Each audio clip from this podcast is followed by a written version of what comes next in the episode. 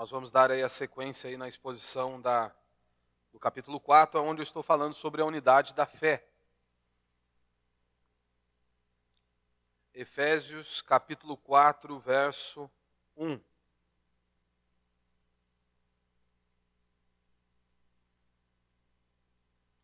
O tema da minha mensagem hoje é marcas de caráter para que sejamos um. E você vai ver que estas marcas estão aqui descritas pelo apóstolo Paulo. Então vamos ler aí Efésios capítulo 4, do verso 1 ao verso 3. Portanto, eu, prisioneiro no Senhor, peço-vos que andeis de modo digno para com o chamado que recebestes. Com toda humildade e mansidão, com paciência, suportando-vos uns aos outros em amor, procurando cuidadosamente manter a unidade do Espírito no vínculo da paz. Até aí. Você se lembra que do capítulo 1 ao capítulo 3, o apóstolo Paulo ele está justamente mostrando aquilo que Deus fez em nós, todo o trabalho, toda a operação do Senhor em nossas vidas, a obra de nosso Senhor Jesus Cristo na cruz do Calvário e o efeito desta obra em nossas vidas de maneira prática. Então é isso que o apóstolo Paulo nos apresenta do capítulo 1 ao capítulo 3 aqui da carta aos Efésios. E após ele mostrar exatamente quem nós somos em Cristo Jesus, então ele chama a igreja, ele exorta a igreja para que eles andem de maneira digna da vossa vocação. Ou seja, em outras palavras, o que o apóstolo Paulo estava dizendo é: se vocês professam a fé em Cristo Jesus, se vocês dizem que o Espírito de Deus habita em vocês, vocês devem andar de uma determinada maneira. Seria uma incoerência vocês abrirem os seus lábios, dizerem que o Espírito de Deus habita dentro de você e você andar de uma maneira que contradiz as sagradas Escrituras. Ou seja, agora vocês podem e devem andar de maneira que Deus seja glorificado por meio da sua existência. É exatamente isso que o apóstolo Paulo está nos chamando.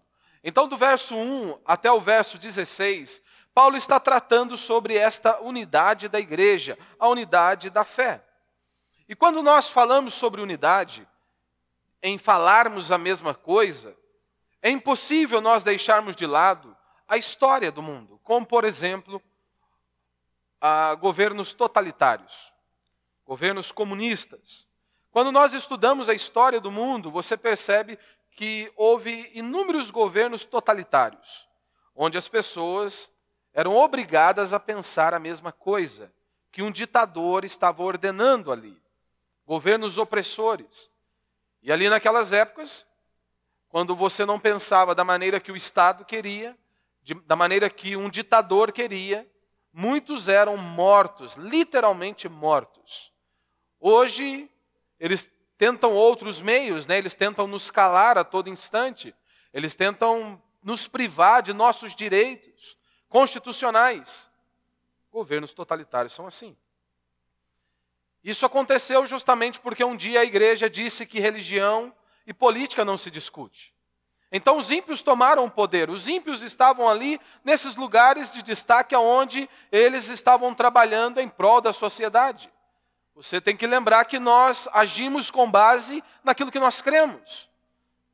Nós agimos com base naquilo que nós julgamos ser certo ou não. E desta maneira, um ímpio, os valores dele não emanam das sagradas escrituras.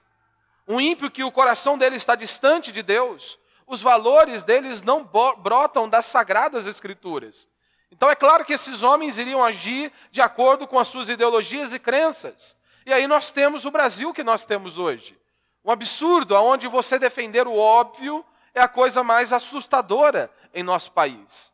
Quando você diz que a grama é verde, parece que você está dizendo um absurdo. E isso nós aplicamos em todas as áreas de nossa vida. Justamente porque o Brasil ficou muitos anos nas mãos de esquerdistas, onde muitos dos seus valores são contrários à palavra de Deus. Vão é uma afronta às sagradas escrituras. E hoje nós temos enfrentado lutas justamente por isso, onde as pessoas não conseguem enxergar o óbvio. Aonde quando você aponta o óbvio, há um escândalo, é um escândalo para muitas pessoas. Você acha mesmo normal nós perdermos os nossos direitos constitucionais? sermos cerceados. Você acha que isso é normal? Não, isso não é normal. Temos que lembrar que nós não perdemos a nossa liberdade do dia para a noite. Nunca foi desta maneira. A nossa liberdade ela nos é tirada de forma sutil, com aquele velho discurso de que esses homens estão preocupados com o nosso bem-estar, que esses homens estão preocupados com a nossa vida, com a nossa família, com a nossa saúde. É o que nós temos visto em nosso país.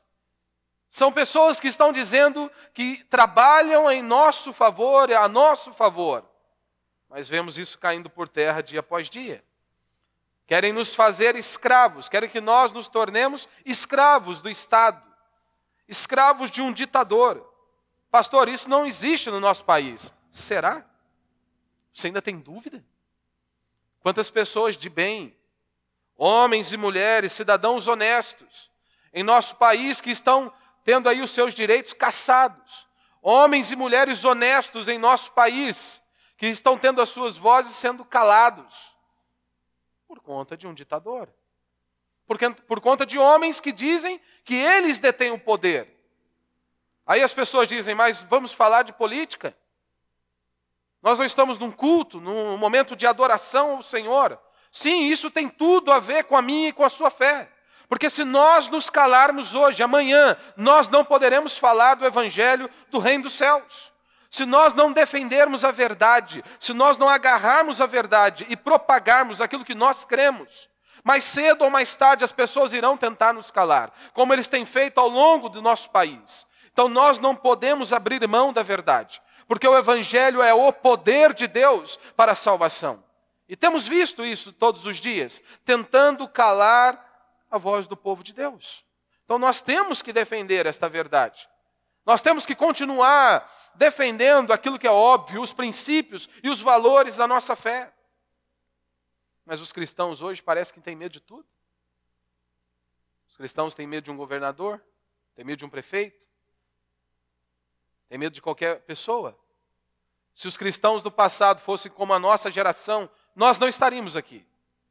Porque aqueles homens foram mortos para que nós pudéssemos ouvir o Evangelho. Muitos foram mortos. Muitos deram a vida em prol do reino de Deus. Se muitos já encontram uma dificuldade para vir ao culto, quando dirá quando a vida estiver em risco. Então lembre-se, meu irmão, o governo, o Estado, ele não pode produzir unidade. Na verdade, o Estado ele não produz nada. E à luz das Escrituras, um governo, um Estado, ele deveria existir apenas para proteger aqueles que, que realmente produzem. O Estado deveria existir apenas para recompensar o bem e punir o mal. Você acredita mesmo em saúde de graça? Escola de graça? Não existe isso. Nós pagamos a conta. Essa é a grande realidade. Só que você paga por uma saúde que eles dizem que é de graça, e se você quiser realmente ter uma assistência, você deve pagar um plano de saúde. Isso você aplica para todas as coisas que nós, eles dizem que nós recebemos de graça. Então, com base em toda essa perspectiva de governos comunistas, de governos totalitários, as pessoas acabam vindo para a igreja e elas argumentam que numa igreja também deve existir um monte de gente falando cada um falando alguma coisa. Nós não podemos viver como em regimes comunistas, onde uma pessoa fala e todos vão se submeter. Porém, meu irmão, ao estudarmos as Escrituras, nós somos exortados pela palavra de Deus a pensarmos a mesma, a mesma coisa, a andarmos unidos. Esta é a grande diferença da igreja de nosso Senhor Jesus Cristo para um governo totalitário. Os nossos valores emanam da palavra de Deus. Nós somos conduzidos pelas Escrituras. Nós não somos conduzidos por que, pelo que um homem acha, pelo que um pastor acha. O que nos une neste lugar, o que nos une, não é o que eu acho, não é o que eu gosto. O que nos une, nós somos unidos pela palavra de Deus. Nós somos unidos pela palavra de Deus e o Evangelho nos une os valores que emanam das sagradas escrituras que nos unem. Assim como Paulo descreve aqui em Efésios capítulo 2, que o evangelho uniu gentio, judeu e gentio. Aquilo que parecia ser impossível, mas por meio do evangelho de nosso Senhor Jesus Cristo, por meio das boas novas, um milagre aconteceu. Então os nossos valores não vêm de um guru da fé. Porque hoje muitos pastores adoram isso, né? Eles querem se sentir poderosos. Homens que podemos chamar de gurus da fé. Não, os nossos valores emanam da palavra de Deus. O apóstolo Paulo, em Filipenses, ao orientar a igreja do Senhor, Paulo diz no capítulo 2 que os irmãos deveriam pensar a mesma coisa. Ou seja, tenhais o mesmo modo de pensar, o mesmo amor, o mesmo ânimo, pensando a mesma coisa. Mas hoje, se a igreja repreende um irmão que ele está pregando uma heresia. As pessoas dizem, mas agora virou aqui um governo totalitário? Não podemos mais nos expressar? O que a Escritura diz sobre isso? Podemos falar o que nos dá na telha? Podemos ir contra os mandamentos do Senhor? Contra a palavra do Senhor? Lembre-se, você foi chamado para ser um defensor do Evangelho, assim como Paulo se posiciona como um defensor do Evangelho. Nós precisamos guardar e blindar o verdadeiro Evangelho puro e simples de nosso Senhor Jesus Cristo, sem acréscimo algum dos homens. Vamos ver o que a Escritura diz sobre esta questão. Será se podemos deixar a pessoa falar o que ela quer? Ela semear heresias? Tito 1,11. É preciso fazê-los calar, pois motivados pela ganância transtornaram casas inteiras, ensinando o que não convém. Você notou aqui o texto? É preciso fazê-los calar. Mas os cristãos hippies, paz e amor hoje, você não pode apontar alguém que está indo por um caminho errado, que está conduzindo a igreja para um buraco. Porque eles dizem: nós não podemos julgar, nós não podemos falar nada. Se Jesus fosse desta maneira, Jesus não seria morto. Você se lembra o que Jesus faz com os fariseus? O que Jesus ensina para os seus discípulos acerca dos escribas e fariseus naqueles dias? Jesus não olhou para os discípulos e diz: Olha, vamos esquecer as diferenças. Vamos esquecer o que os escribas e fariseus estão fazendo. Vamos tocar a vida adiante, deixa eles de lado. Não, Jesus olha para os seus discípulos e diz: Apartai-vos deles. Tomem cuidado com os fariseus. E Jesus olhava para os fariseus e os confrontava constantemente. Coisa que nós não podemos fazer em nossos dias. Porque muitos que se intitulam cristãos ficam furiosos. Em se tratando de política, por exemplo, se uma pessoa ela quer se candidatar a algo, ela precisa procurar um partido. Vamos dizer que aquela pessoa ela acredita que o melhor para o país é que se privatize tudo, que tudo deve ser privatizado. E outra pessoa acredita que não, que nós não devemos privatizar nada. Você tem dois homens ali. Um acredita que, pode, que deve se privatizar e o outro acredita que não deve se privatizar nada. Os dois fazem parte do mesmo país, mas dificilmente eles farão parte do mesmo partido. Eles fazem parte do mesmo país, mas dificilmente farão parte do mesmo partido por conta dos valores que aquele partido carrega. Dificilmente um cara honesto, de caráter, ele vai entrar num partido que é totalmente contrário àquilo que ele acredita. Isso é um fator base. Então, num país, não dá para pensarmos todos iguais. Não dá para pensar igual. Mas numa família, numa igreja, sim, dá para pensarmos igual. Dá e devemos pensar a mesma coisa, que é o que o apóstolo Paulo está nos ensinando. Por exemplo, na família. Tem momentos que não dá mais para andarmos juntos. Tem coisas que acontecem que é necessário que haja um rompimento. Há outras coisas que nós podemos relevar e podemos andar juntos. Por exemplo, se um filho ele aprova o tráfico de drogas, se ele apoia aquilo que é imoral, aquilo que é podre. Um pai, o pai é um conservador, o pai acredita nos princípios que emanam da palavra de Deus. Não, os dois não poderão viver juntos. É impossível. Não dá para viver juntos. Se um filho ele apoia aquilo que é completamente imoral e o pai é um conservador, não, não dá para andarmos juntos. Nesse caso, é necessário que haja um rompimento.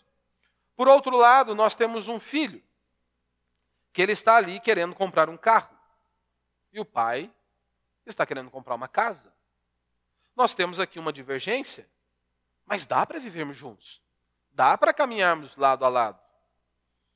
Na igreja, não dá para nós sermos um com igrejas onde são hereges. Não dá para andarmos juntos.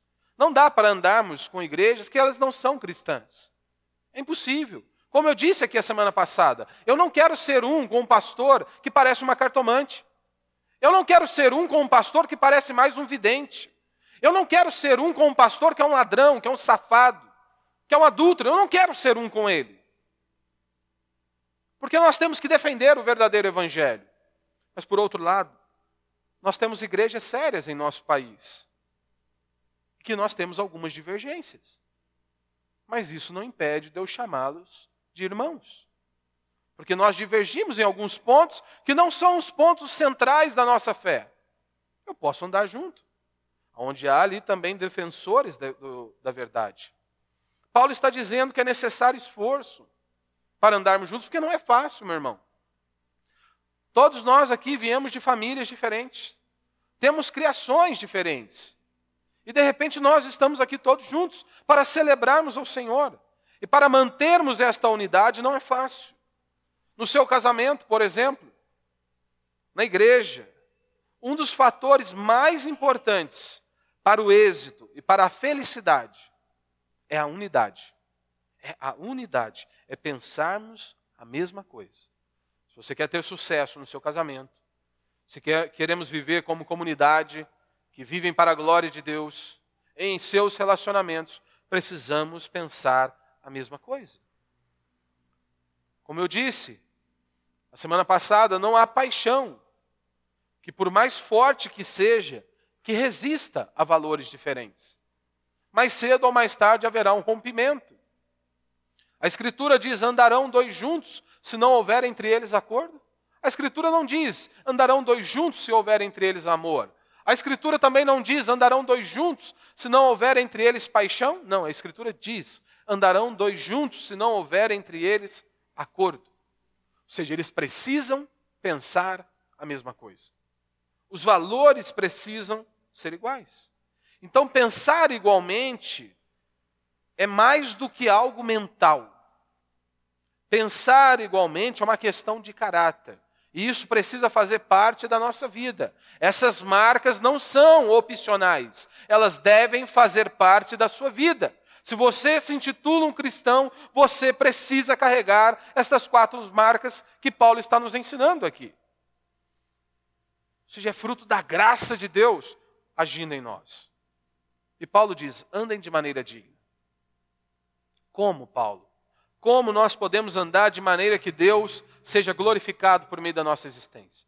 Ele diz: com humildade, mansidão, paciência, suportando-vos uns aos outros e procurando manter a unidade no vínculo da paz. Você notou aqui? Só há unidade se existir as outras características. Só podemos andar juntos se tivermos ali humildade, mansidão, paciência e suportarmos uns aos outros. Meu irmão, você foi escolhido pelo Senhor. Você foi separado pelo Senhor. E o Espírito de Deus habita em você. Então você deve se lembrar que a honra de Cristo está envolvida em seu viver diário. Você deve honrar a Cristo com a sua existência todos os dias. As pessoas dizem: ah, a doutrina não é importante. É mesmo? A vida é consequência da doutrina. Ou seja, você age com base naquilo que você crê. As pessoas querem se intitular espirituais, querem mostrar uma espiritualidade, mas não conhecem o Senhor por meio da Escritura. O Senhor se revelou a nós por meio da Sua palavra. Se você quer conhecê-lo, você precisa conhecer a sua palavra. Porque convenhamos, meu irmão, se você quiser agradar a sua esposa, que a comparação aqui é infinitamente menor, se eu quero agradar a minha esposa, eu preciso saber o que ela gosta. Eu não posso fazer apenas aquilo que eu gosto, ou que eu acho que ela gosta. Se eu quero agradá-la de verdade, eu preciso saber o que ela gosta. Da mesma maneira, como que nós vamos adorar a Deus, servir ao Senhor, vivermos de maneira que Ele seja glorificado, se nós não lemos as Sagradas Escrituras, se nós não o conhecemos por meio da verdade? É impossível. É impossível, é uma tolice. E aquilo, conforme você crê, o que você crê, vai influenciar a sua vida. Se você vive com a perspectiva da eternidade, que um dia você vai se encontrar com o seu Senhor, você vai viver neste mundo de maneira diferente. Você vai viver neste mundo glorificando a Deus, como o apóstolo Paulo está ensinando aqui. Andem de maneira digna. E aí então nós vamos abordar aqui quatro marcas de caráter para que nós sejamos um. Primeiro, a humildade. Como Paulo diz aqui.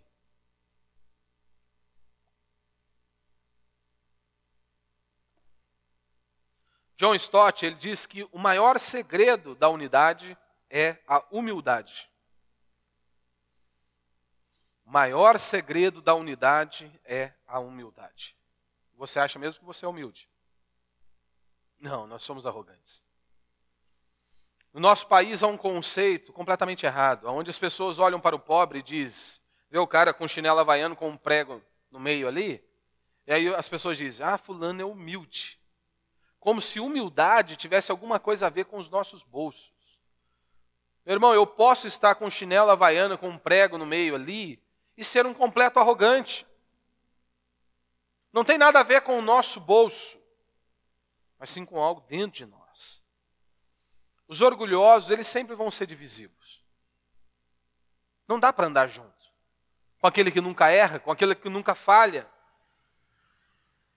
Na maioria das vezes, os ignorantes são os mais orgulhosos. Aquele que menos sabe é o que mais discorda. Quanto menos conhecimento, ele mais discorda daqueles que estão ali muitas vezes há anos, que há uma experiência em determinada área, mas o cara quer ensinar o outro a fazer. Imagine, por exemplo, numa sociedade onde há ali dois sócios. E há um dilema: vamos contratar fulano ou não contratar? Um quer contratar, o outro não quer contratar. Começa, temos um problema aqui. Como resolver isso? O esforço pela unidade, associado à humildade, resolve esse problema. Eu quero andar junto, eu quero manter essa sociedade. Então muitas vezes eu preciso abrir mão do meu orgulho, do meu ego e buscar o melhor para a nossa empresa. Isso vale para o seu casamento. Nós não erramos, não é? Constantemente converso com pessoas. Aquele que vem conversar, seja o homem ou seja a mulher, sempre vai apontar o erro do outro. Se vem a mulher, ela quer apontar o erro do marido. Se vem o marido, quer apontar o erro da esposa. Porque ele não tem erro, ou ela não tem erro. Ou seja, nós nos achamos as melhores pessoas. Os outros erram conosco. A minha esposa é que falha, não sou eu que falho. Ela é a errada da história. Ou seja, se você nunca erra, você não pode mudar. Se você não reconhece o seu erro, você nunca entrará num processo de mudança. Se eu sempre estou certo, eu nunca preciso mudar. E esse é um dos grandes problemas dos relacionamentos. Porque os dois acham que estão certos. Os dois não conseguem enxergar as suas falhas e os seus erros. É um que é apontar o erro e a falha do outro. Pais e filhos. O pai se acha o dono da verdade. O filho também se acha o dono da verdade. Pois, afinal de contas, ele está no mundo digital, onde ele consegue fazer todas as coisas por meio de um clique, que muitas vezes o pai não tem tanto domínio. Os dois estão certos. Meu irmão, nós não nascemos humildes. Nós precisamos aprender a sermos humildes. Nós não nascemos. A arrogância está dentro do meu coração e do seu coração. O normal é isso vir à tona, aflorar em nossa vida a nossa arrogância. O quanto que nós somos orgulhosos. E isso só vem por meio do conhecimento da verdade, pelas experiências da vida. Nós temos que aprender a ser humilde. Como? Conhecendo a Deus por meio das Escrituras e por meio das experiências da vida, da vida. Pelos problemas que enfrentamos, as angústias que passamos, os inúmeros sofrimentos desta vida, aonde nós somos lapidados pelo Senhor dia após dia, aonde nós somos confrontados pela verdade. E hoje muitas vezes você pode ouvir esta mensagem e talvez você não consiga associá-la de maneira imediata à sua vida. Mas você deve guardar em seu coração, assim como Maria, não entendendo todo o cenário, ela guarda a palavra de Deus em seu coração. Da mesma maneira, eu e você, ao virmos a um culto como esse, nós precisamos ouvir a palavra de Deus e guardá-la dentro de nosso coração. E você pode ter certeza que quando você passa por algo ruim, esta palavra, esta verdade, ela brilha como um sol ao meio-dia. Aonde nós nos lembramos da palavra do Senhor, aonde o Espírito Santo nos lembra da palavra de Deus e desta verdade, e nós somos impelidos a nos prostrarmos diante do Senhor. A palavra de Deus ela é viva e eficaz, diz a Escritura. Penetra mais do que uma espada de dois gumes. Então é uma palavra afiada. Nós precisamos guardá-la em nosso coração. Então, humildade representa você por Cristo em primeiro lugar. Humildade representa você colocar os outros em segundo lugar. Humildade representa nós ficarmos em último lugar. Nós devemos aprender com o nosso Senhor Jesus Cristo. Lembre-se que o objetivo de nós estarmos nesta vida aqui, um dos propósitos de nós estarmos neste mundo, Deus ter nos colocado aqui, é nos parecermos com Cristo. O objetivo é nós nos parecermos com o nosso Senhor Jesus Cristo. Então, ao longo deste processo, nós estamos sendo transformados pela palavra de Deus, como o apóstolo Paulo nos ensina, que nós devemos nos parecer com Cristo Jesus. Você, ao se perguntar e se confrontar, você se parece com Cristo? Você tem caminhado para isso? As suas atitudes, o seu modo de falar, o seu modo de vestir, o seu modo de se comportar, tem caminhado para isso, para que você se pareça com o seu Senhor, com o nosso Senhor Jesus Cristo? Cristo se apresentou como alguém manso e humilde de coração. Então nós também devemos ser. Segundo, segunda marca aqui de caráter, mansidão.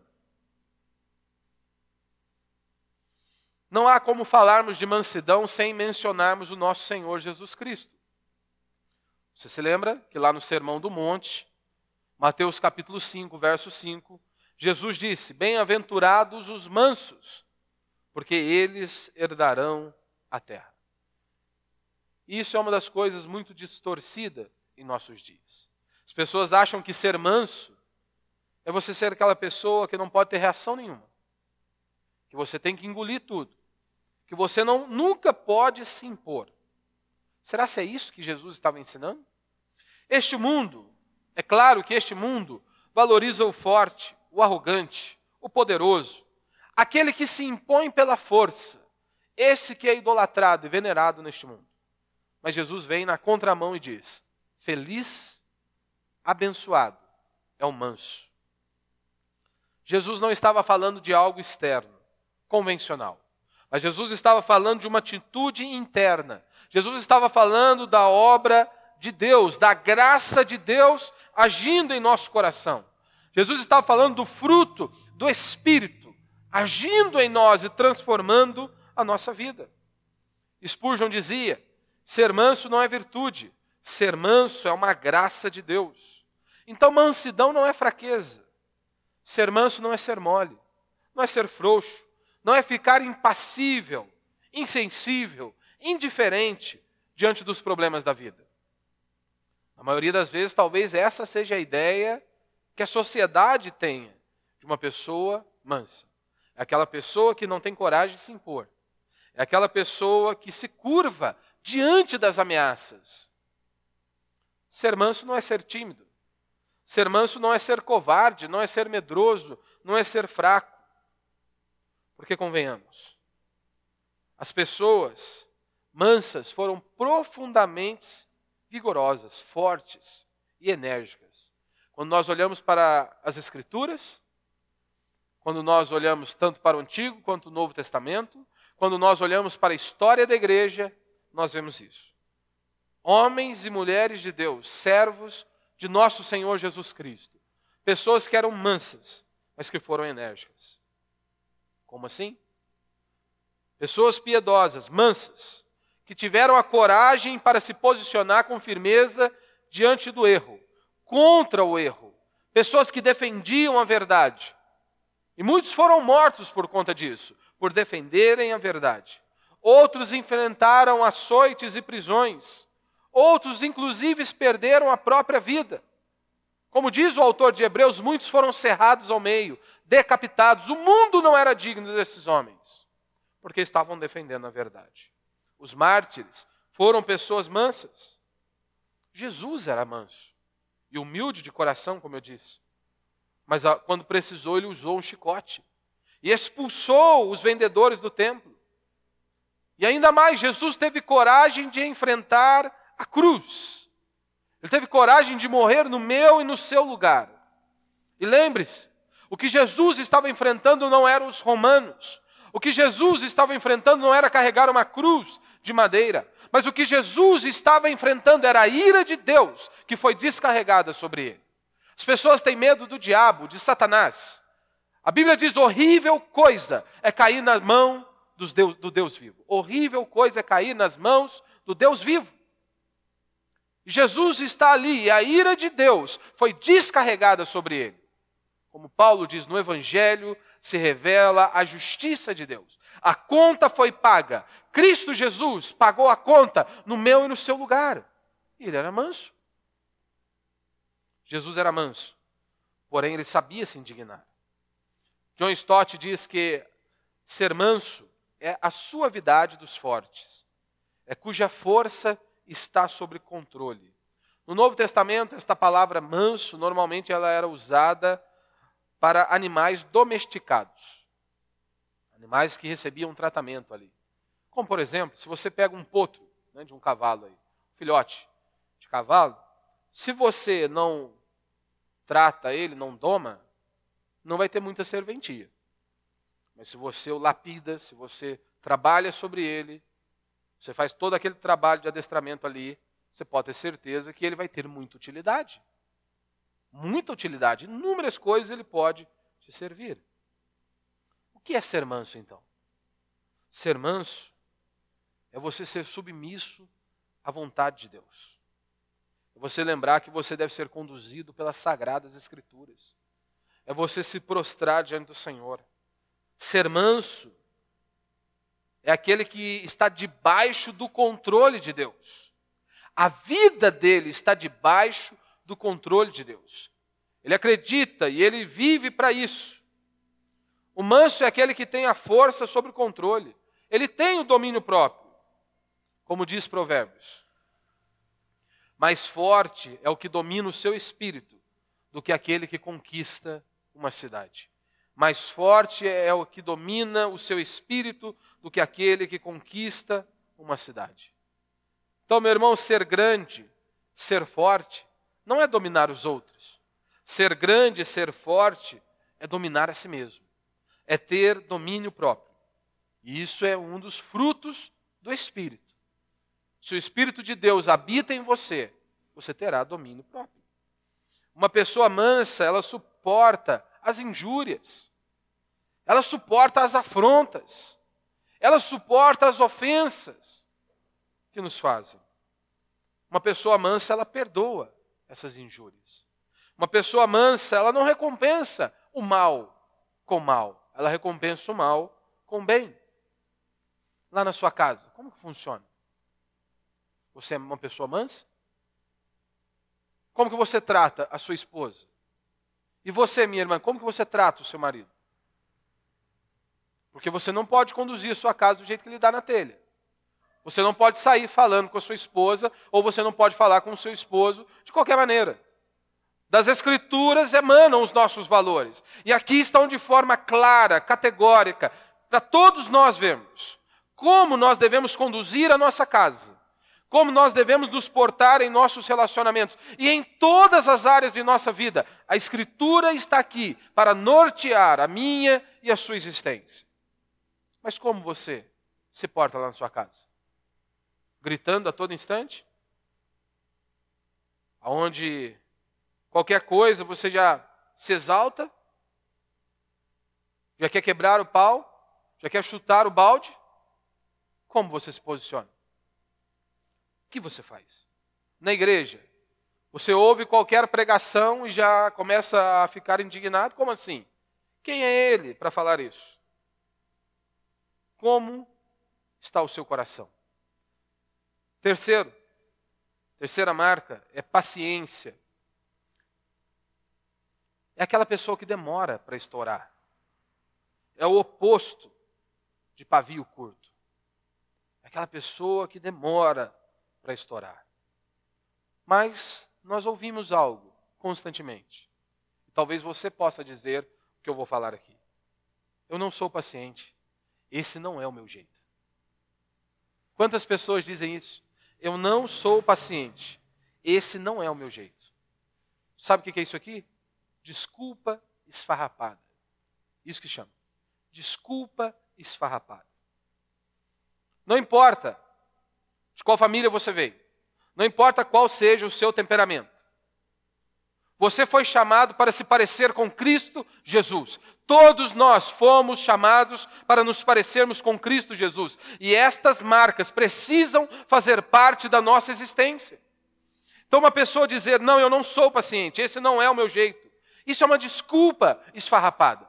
Seria a mesma coisa você dizer o seguinte: eu não sou honesto, esse não é o meu jeito. Se, você, se alguém fala isso para você, o que você diz? Absurdo, isso é uma loucura. Você dizer eu não sou honesto, esse é o meu jeito, é algo inadmissível. Também é inadmissível você dizer não, eu não sou paciente, esse não é o meu jeito. Ora, se o Espírito de Deus habita em você, você deve se parecer com Cristo. Você deve ter domínio próprio. Paulo nos ensina em 1 Coríntios que o amor ele é paciente. O amor tudo suporta. E o Espírito de Deus habita em nós. Nós por nós mesmos não conseguimos. Mas nós precisamos da atuação divina. Nós precisamos do Espírito Santo operando sobre as nossas vidas diariamente. Porque, meu irmão, convenhamos ao olhar para estas marcas, nós não conseguimos por nós mesmos. Nós não conseguimos caminhar sozinho. Nós precisamos do Espírito Santo agindo sobre nós, nos capacitando, nos fortalecendo a andarmos em novidade de vida. Então lembre-se, o amor ele é paciente. E quarto e último princípio para a gente encerrar, suportar os outros. É o que o apóstolo Paulo nos ensina, né?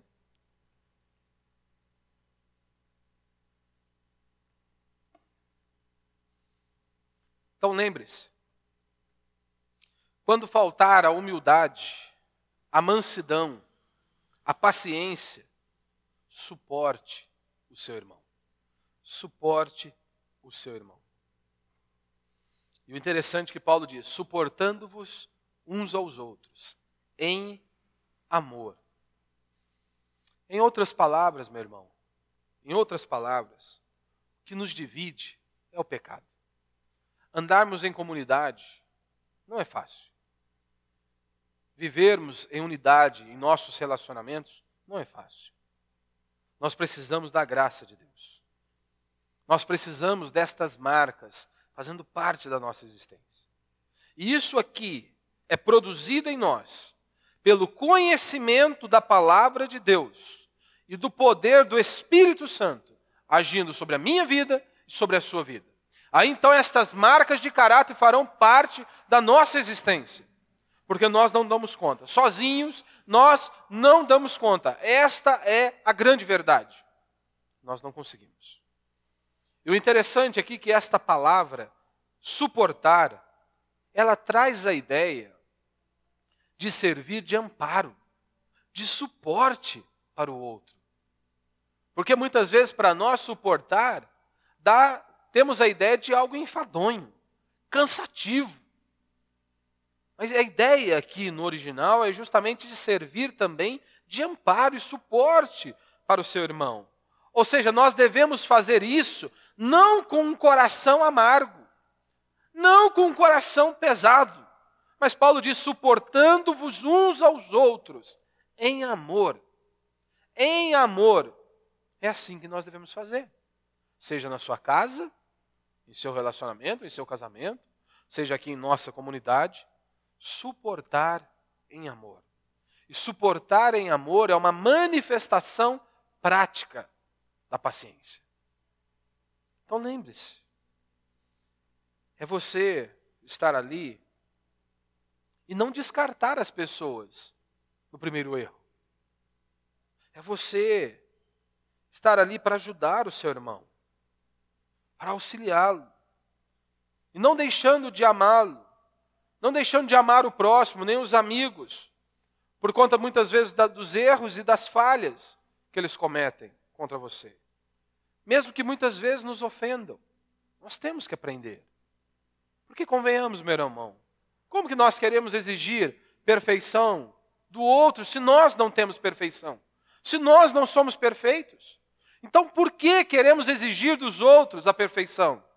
Então, lembre-se disso: você erra, eu erro, nós erramos uns com os outros.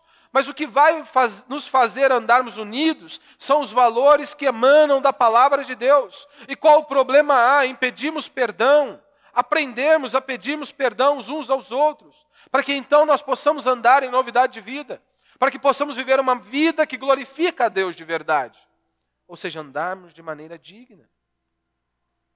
Mas queremos exigir perfeição constantemente dos outros e esquecemos das nossas falhas. Aqui na igreja, se você andar junto, seja comigo ou com um de nossos irmãos, você verá que será difícil. Cada um tem uma falha. E nós temos que aprender. Eu não estou falando aqui de coisas, de princípios que ferem o centro da nossa fé. Mas cada um tem uma criação, cada um tem um estilo. E eu tenho que aprender a amar. Eu tenho que aprender a ser um suporte para o meu irmão para que nós possamos, juntos, vivermos uma vida que realmente glorifique a Deus. Da mesma maneira você aplica lá na sua casa. Se não tiver estas marcas, dificilmente a sua casa prevalecerá. Dificilmente a sua casa ficará de pé. E ao olharmos para estes princípios, nós somos impelidos a nos prostrarmos diante do Senhor, a dobrarmos os nossos joelhos e buscarmos a Deus por uma intervenção divina no nosso coração, na nossa casa, na nossa comunidade.